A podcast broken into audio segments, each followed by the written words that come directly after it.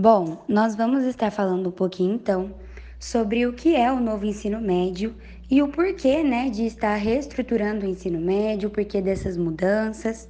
Vamos entender um pouquinho então. O novo ensino médio é um modelo de aprendizagem por áreas de conhecimento que vai permitir o jovem optar por uma formação técnica e profissionalizante.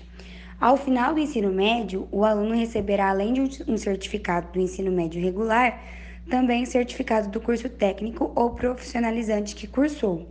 É, hoje em dia nós temos isso né, com a ETEC, alguns alunos que fazem ETEC saem com o diploma tanto do ensino médio regular como do curso profissionalizante.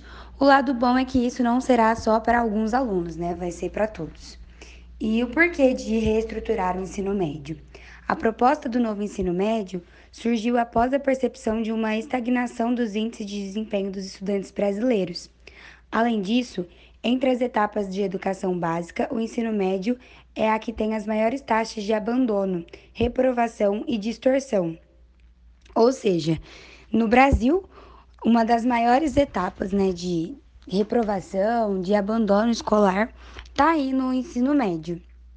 É, foram muitas as justificativas para reformular a última etapa da educação básica, um ensino de baixa qualidade, generalista, com número excessivo de disciplinas, alto índice de invasão e de reprovação, e distante das necessidades dos estudantes e dos problemas do mundo contemporâneo.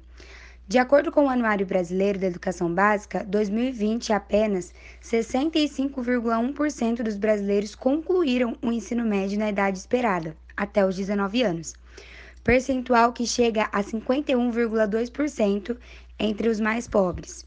E 12% dos brasileiros com idades entre 15 e 17 anos estão fora das salas de aula. A escola precisa, portanto, conversar com a realidade atual, promover um ensino alinhado com as necessidades dos estudantes e preparar para viverem em sociedade e enfrentarem os desafios de um mercado de trabalho dinâmico. Como vai funcionar o novo ensino médio? Bom, o novo ensino médio entrará em vigor já em 2022. Para os alunos do primeiro ano e até 2024, estará em todas as turmas do país. A mudança vai aumentar a carga horária total ao longo dos três anos, que vai passar de 2.400 horas para 3.000 horas. Das 3.000 horas, 1.800 horas serão destinadas para as disciplinas obrigatórias da Base Nacional Comum Curricular e 1.200 horas para os itinerários formativos. Cada escola terá que oferecer pelo menos uma opção complementar à formação dos alunos.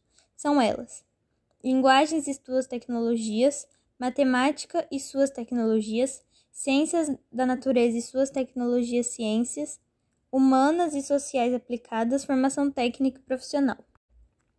O novo modelo começa a ser implementado de forma gradual a partir de 2022 e é um modelo de aprendizagem focado na formação de cidadãos e no desenvolvimento de competências e habilidades com disciplinas integradas com quatro áreas do conhecimento que possibilita que os alunos escolham itinerários formativos de acordo com áreas de seu interesse e projetos de vida de carreira. O novo ensino médio propõe uma reforma matriz de referência curricular dos anos do primeiro, segundo e terceiro ano dessa etapa escolar.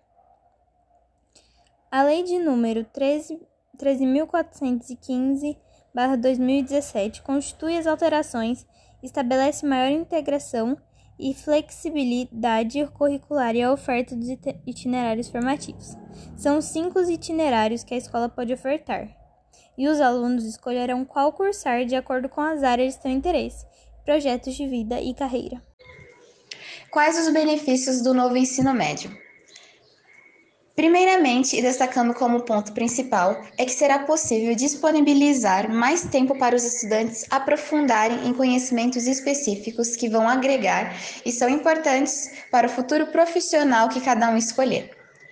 O novo ensino médio contribui ainda com o desenvolvimento de projetos de vida e carreira dos alunos, já que as escolas deverão priorizar atividades que promovem a cooperação, a resolução de problemas, o desenvolvimento de ideias, o entendimento de novas tecnologias, o pensamento crítico, a compreensão e o respeito.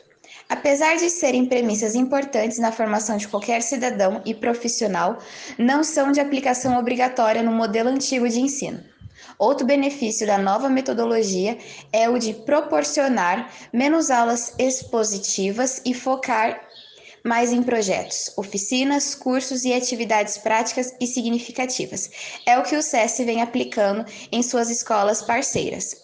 Um relatório de percepção de estudantes em escolas pilotos do SESC que já tiveram o novo ensino médio aplicado com parceria com o Senai mostram ampla satisfação com o novo modelo. Uma pesquisa feita e publicada pelo CNI aponta que nove em cada dez alunos participantes do projeto piloto estão satisfeitos com as experiências.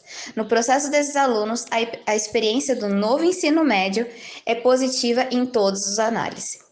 Para os professores, as mudanças mais significativas que o novo modelo traz é a abertura de leque de possibilidades em relação à contratação.